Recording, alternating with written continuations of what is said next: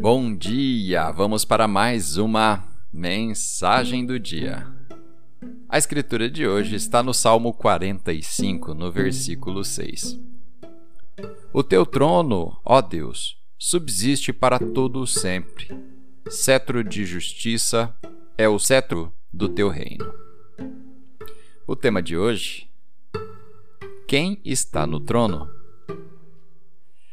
Quando Davi enfrentou Golias, ele nunca chamou ele de gigante. Ele chamou Golias de filisteu incircunciso.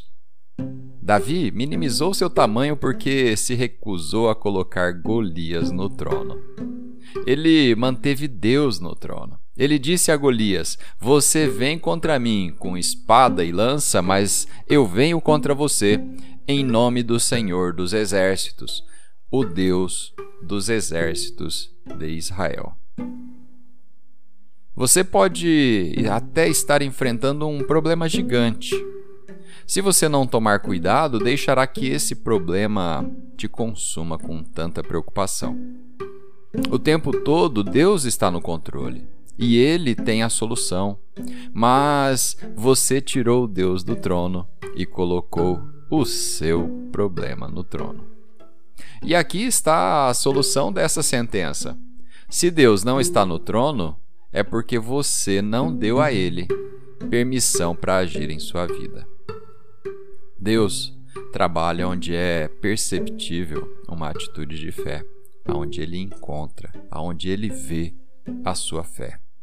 Você não pode ter Deus e o problema no trono ao mesmo tempo.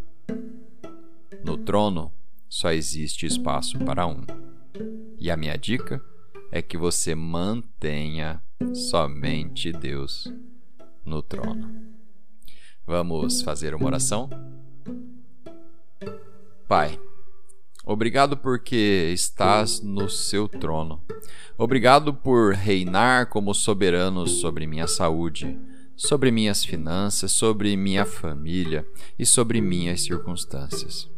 Obrigado por ser o meu provedor, o meu curador, o meu guia, o meu libertador. O trono da minha vida está reservado para o Senhor. Em nome de Jesus. Amém.